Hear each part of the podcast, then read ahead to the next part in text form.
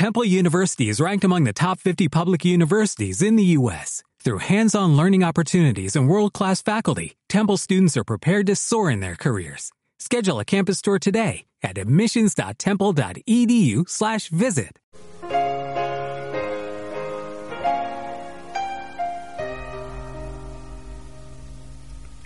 El don de sí y la contemplación unitiva.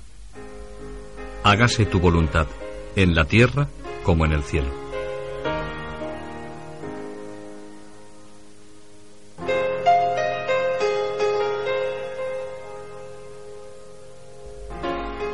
Al hablarnos Teresa de la voluntad divina, a la que debemos conformar nuestra vida, tiene ocasión de presentarnos nuevamente a Dios como un ser vivo, metido en la entraña de nuestra vida.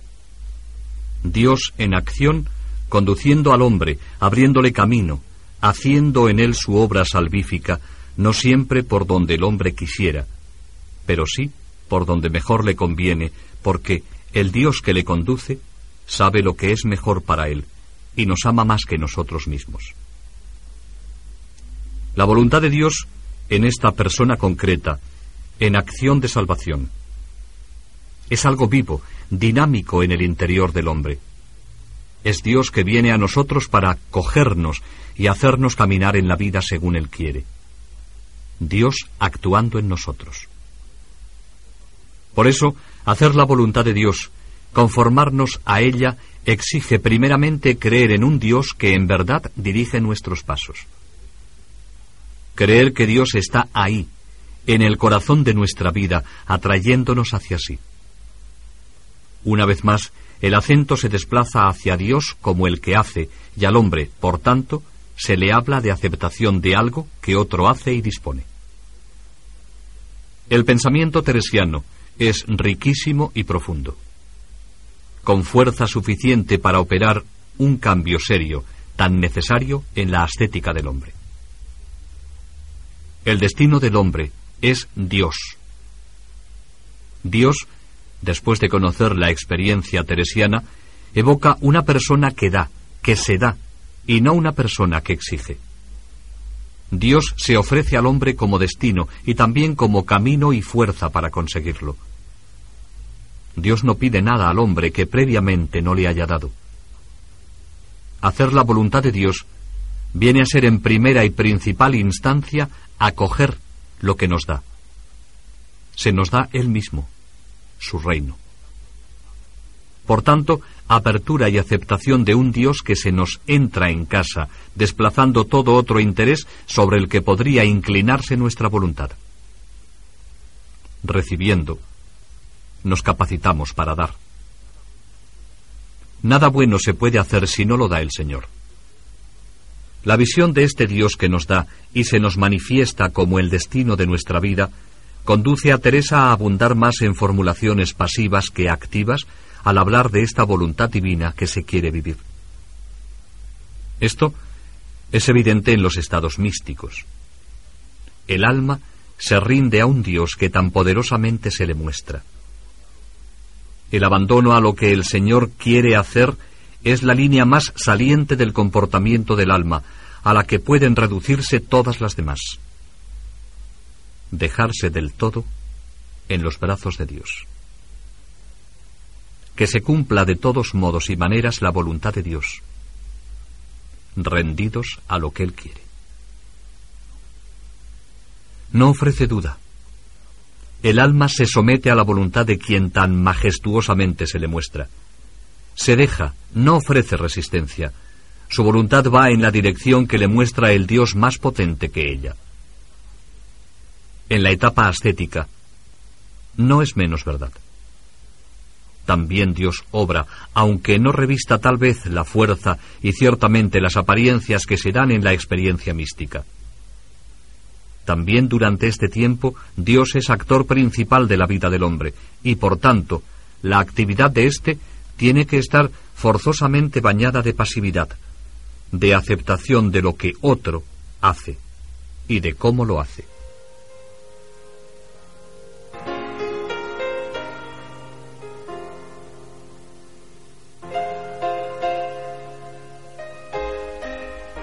Al comentar el Padre Nuestro, ha hablado antes Santa Teresa de los diversos grados de oración.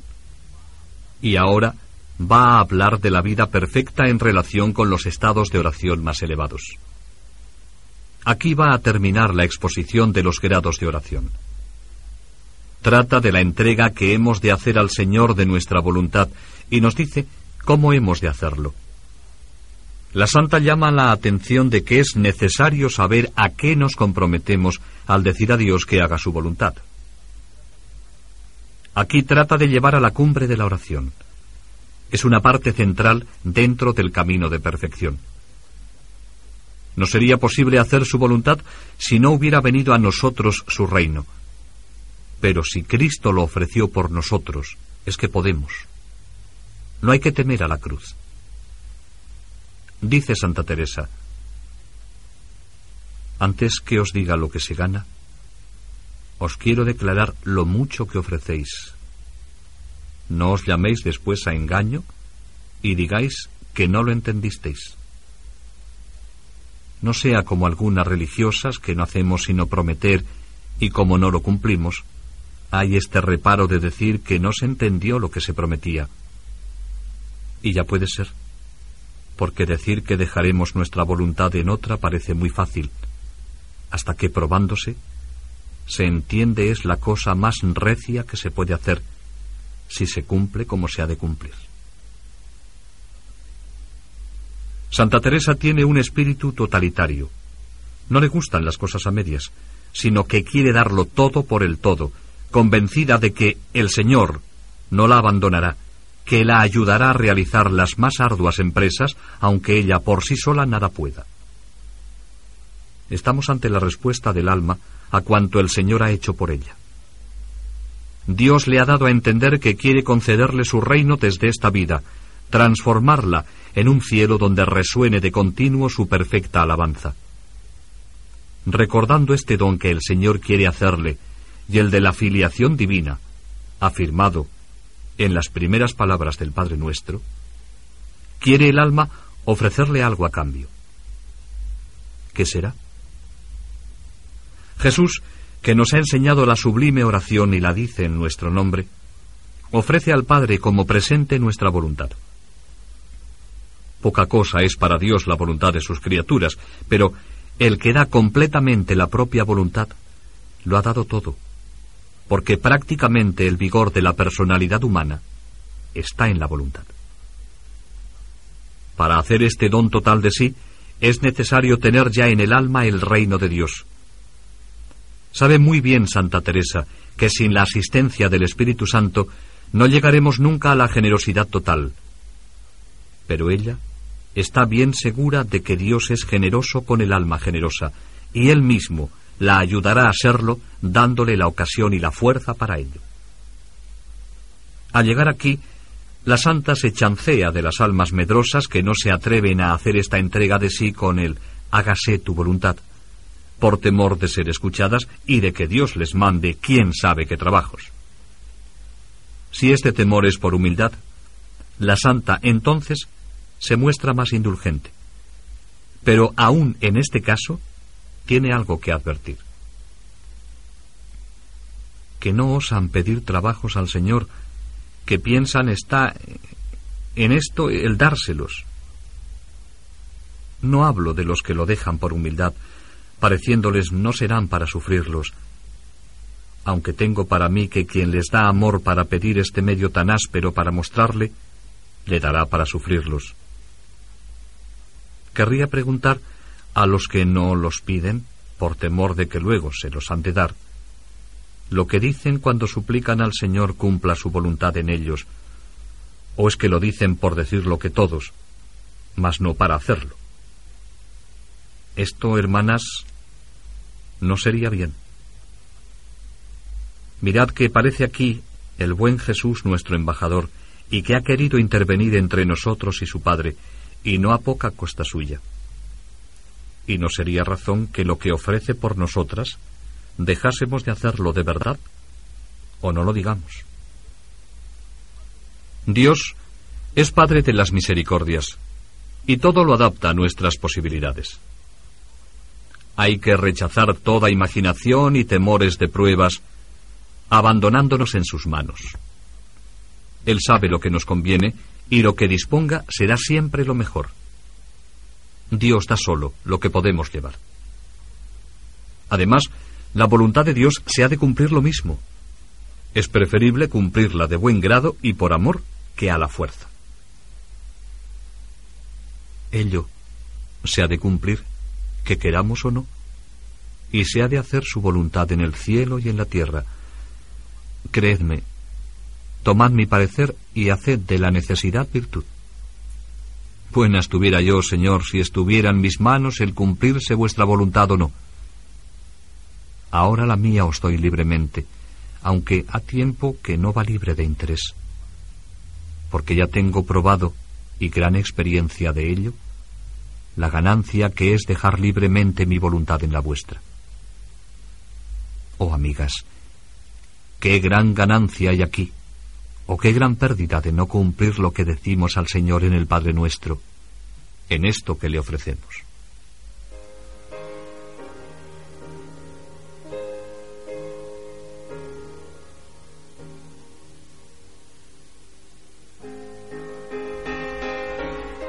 Importancia de este don. Antes de hablar de la importancia del ofrecimiento de la propia voluntad, dice Santa Teresa, pues os quiero avisar y recordar qué es su voluntad. Es esta una de las páginas más hermosas. No hayáis miedo sea daros riquezas, ni deleites, ni honras, ni todas esas cosas de acá no os quiere tampoco, y tienen mucho lo que le dais, y os lo quiere pagar bien, pues os da su reino aún viviendo. ¿Queréis ver cómo se ha con los que de veras le dicen esto? Preguntadlo a su Hijo glorioso, que se lo dijo cuando la oración del huerto. Como fue dicho con determinación y de toda voluntad, mirad si la cumplió bien con él en lo que le dio de trabajos y dolores e injurias y persecuciones. En fin, hasta que se le acabó la vida con muerte de cruz. Pues veis aquí, hijas, a quien más amaba lo que le dio. ¿Cuál será la voluntad de Dios con las personas que ama? Ciertamente su santificación. Por eso les dará ocasión de enriquecerse, poniéndolas sobre las huellas de su Hijo y haciéndoles recorrer la misma senda. Así que estos son sus dones en este mundo. Da conforme al amor que nos tiene. A los que ama más, da de estos dones más. A los que menos, menos. Y conforme al ánimo que ve en cada uno y el amor que tiene a su majestad. A quien le amare mucho, verá que puede padecer mucho por él. Al que amare poco, poco. Tengo yo para mí que la medida del poder llevar gran cruz o pequeña es la del amor. Así que, hermanas, si le tenéis, procurad no sean palabras de cumplimiento las que decís a tan gran Señor sino esforzaos a pasar lo que su Majestad quisiere, porque si de otra manera dais la voluntad, es mostrar la joya e irla a dar y rogar que la tomen, y cuando extiende la mano para tomarla, la tornáis a guardar vos muy bien. No son estas burlas para que aun quien le hicieron tantas por nosotros, démosle de una vez la joya del todo. Nadie se hace santo sin sufrir. Pero cuando no pensamos en el sufrimiento, y sobre todo no lo analizamos lentamente, somos capaces de sufrir mucho más. El que sufre con sencillez, sin replegarse en sí, es capaz de sufrir mucho. En el sufrimiento se ha de mirar más a Dios que a nosotros mismos, recordando que, como afirma Santa Teresa, de estos dones da conforme al amor que nos tiene. A los que ama más, da de estos dones más. A los que menos, menos. Otra regla es que el sufrimiento está siempre en proporción con nuestro amor. A quien le amare mucho, verá que puede padecer mucho. Al que amare poco, poco. Tengo para mí que la medida de poder llevar gran cruz o pequeña es la del amor. Son principios importantes. Se trata de un trueque de amor por amor. El de Dios, que nos sale al paso, dándonos ocasiones de sufrir, y el nuestro, que se lo demostraremos con la resolución de hacer algo por él. La voluntad de Dios nos sale al encuentro de continuo, de la mañana a la noche, pero no siempre de modo agradable a la naturaleza. Las pruebas grandes son raras, pero las pequeñas que nos vienen a través de las circunstancias, la falta de salud, las dificultades de la convivencia, etc., son muy frecuentes. Todo ello nos invita a demostrar a Dios nuestro amor. Concluye Santa Teresa. Todo lo que os he avisado en este capítulo va dirigido a este punto de darnos del todo al Criador y poner nuestra voluntad en la suya y desasirnos de las criaturas. El consagrarse al Señor por el don de la propia voluntad y desasirse de las criaturas son dos cosas complementarias. La primera no puede darse sin la segunda. No es posible entregarse completamente al Señor, hacer siempre su voluntad, sin poner todo lo creado en el puesto que le corresponde, en dependencia de Dios.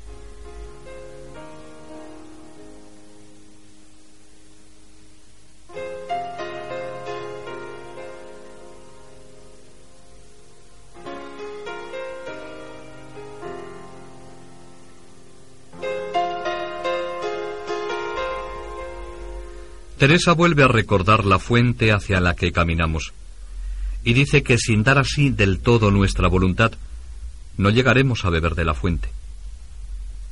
Poner en cambio totalmente en las manos de Dios nuestra voluntad, sin volver las espaldas a la cruz, es la verdadera contemplación. Si Dios ve que se ha hecho de verdad, se vuelca en nuevas gracias, descubre sus secretos, lleva al arrobamiento. La santa demuestra las consecuencias de esta entrega generosa. La primera, mediante este don de la voluntad, el alma se prepara del mejor modo posible a la contemplación perfecta. Nos dice, porque con este ofrecimiento nos disponemos para que con mucha brevedad nos veamos acabado de andar el camino y bebiendo del agua viva que queda dicha. Para la santa, la fuente de agua viva es la oración de unión, la contemplación perfecta, como lo dice enseguida explícitamente. El agua es la contemplación perfecta. Lo que dijisteis os escribiese. La oración de quietud es un acercarse a la fuente, un paso para llegar a la contemplación mística. Si correspondemos a este primer don con el don perfecto y total de nuestra voluntad, entregada de veras toda entera a la de Dios, de modo que disponga de nosotros y de nuestras cosas como Él quiera, entonces el Señor nos dará el agua viva. Porque, sin dar nuestra voluntad del todo al Señor, nunca deja beber de ella.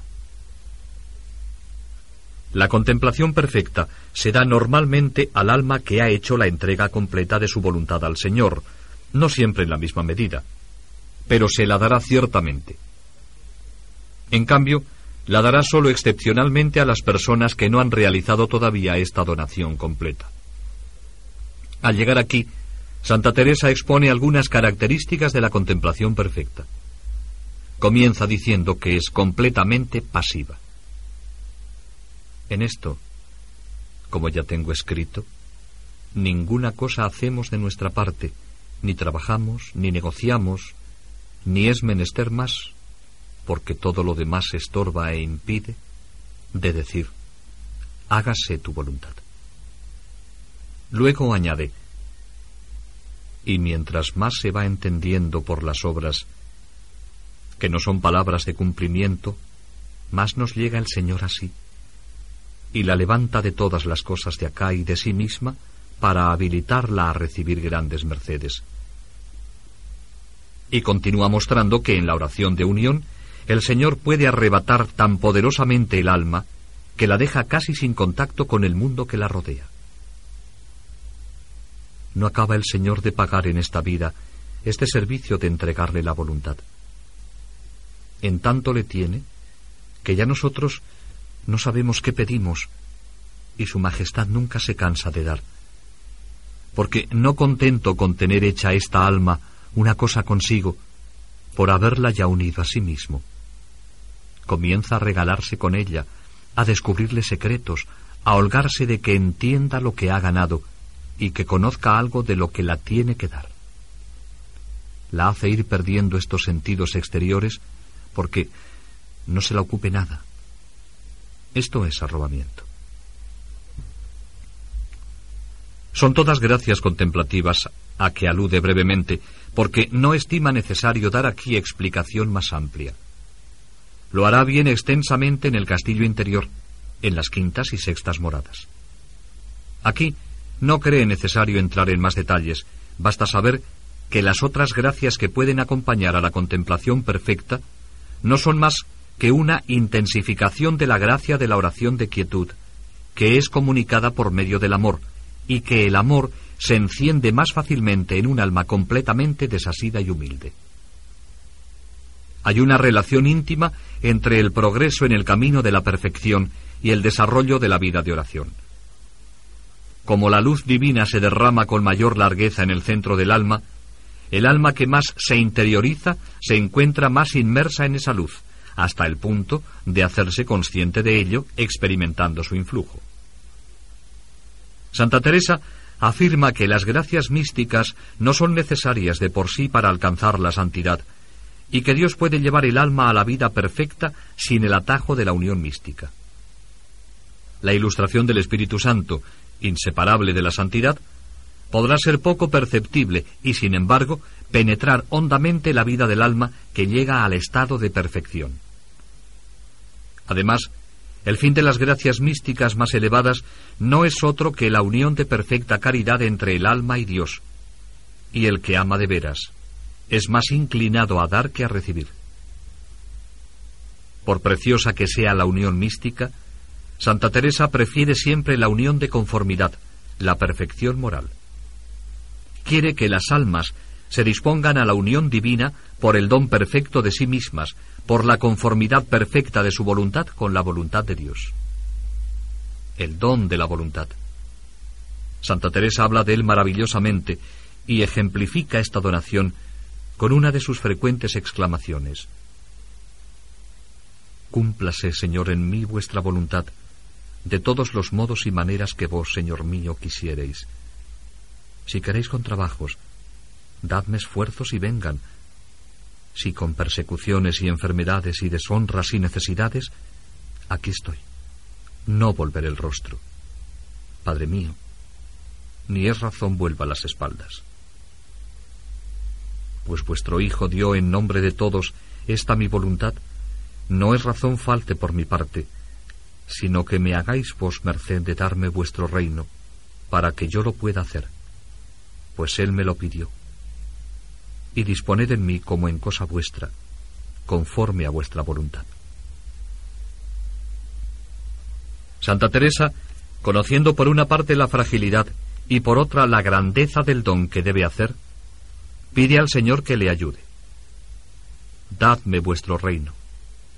Es decir, la primera especie de oración contemplativa, la oración de quietud, de modo que yo me abandone en todo sin reserva, confiada plenamente en vos, y vos podáis disponer de mí según vuestra voluntad, pues que soy toda vuestra, y ya no me pertenezco.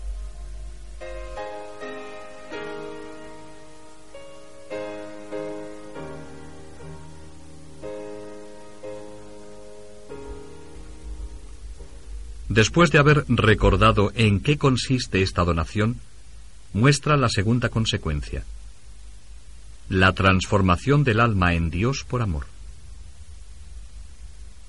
Oh hermanas mías, qué fuerza tiene este don.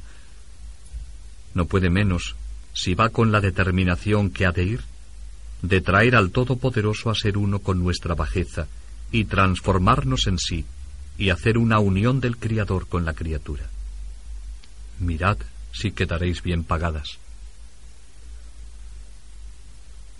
Dice claramente que la consecuencia del don total de nuestra voluntad a Dios es la transformación. La voluntad de Dios se ha posesionado completamente del alma y la mueve en todo y por todo. Santa Teresa, en las séptimas moradas, describe la atmósfera espiritual en que se realiza esta transformación del alma. Se trata de una transformación de la voluntad, la cual se transforma en voluntad de Dios en cuanto que ama solamente lo que Dios ama. Si antes se movía con el simple auxilio de la gracia en la dirección de la voluntad de Dios, cuando alcanza la perfección del amor, es movida en ese sentido por el Espíritu Santo. Su transformación, por tanto, no es sólo afectiva, sino en algún sentido también efectiva, porque sus operaciones son divinizadas por la moción divina. Esta transformación efectiva procede de una unión íntima que siente el alma en el fondo de su sustancia, el abrazo divino que la conserva en amorosa intimidad con Dios.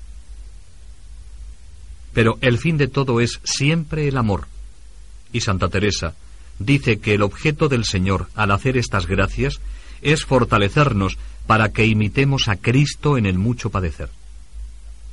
El alma enamorada, aunque aprecia intensamente los dones de Dios, no se detiene en ellos, sino que está siempre ansiosa de dar, siente una necesidad imperiosa de pagar la generosidad divina. Amar, ser amada, hacer amar el amor. Este es el deseo del alma perfecta en la caridad. En este estado de unión, desea ponernos el Señor a nosotros. Para conseguirlo, tenemos que estar siempre con las puertas del alma de par en par, mediante la adhesión perfecta a la voluntad de Dios.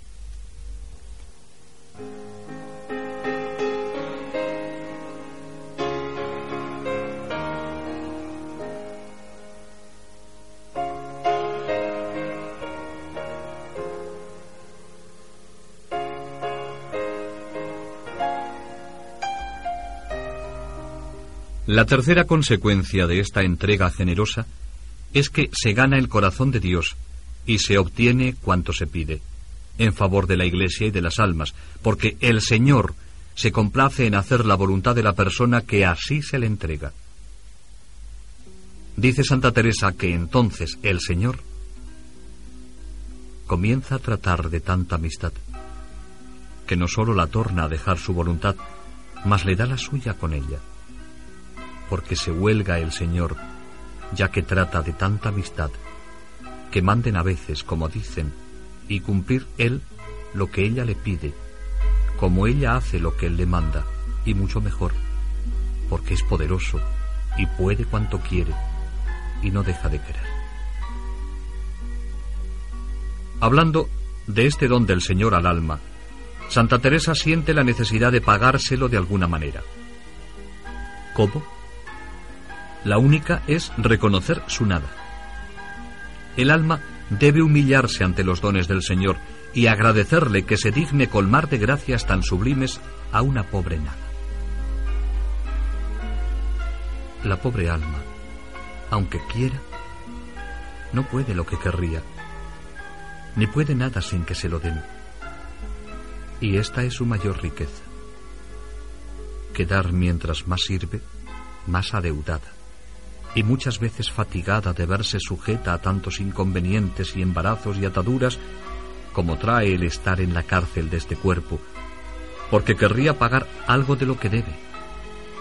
Y es harto boba de fatigarse porque, aunque haga lo que en sí, ¿qué podemos pagar los que, como digo, no tenemos que dar sino lo recibido, sino conocernos, y esto que podemos, que es dar nuestra voluntad, hacerlo cumplidamente?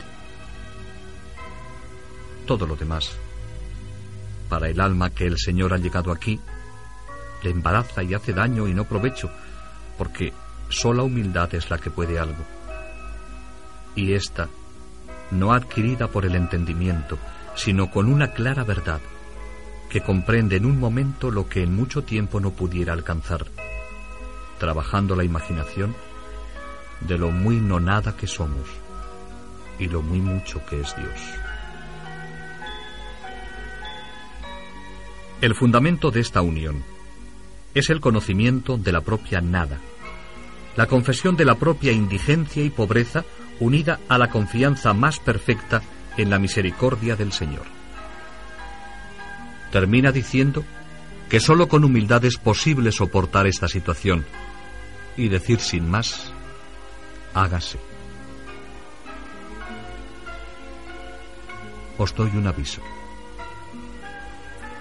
Que no penséis por fuerza vuestra ni diligencia llegar aquí, que es por demás.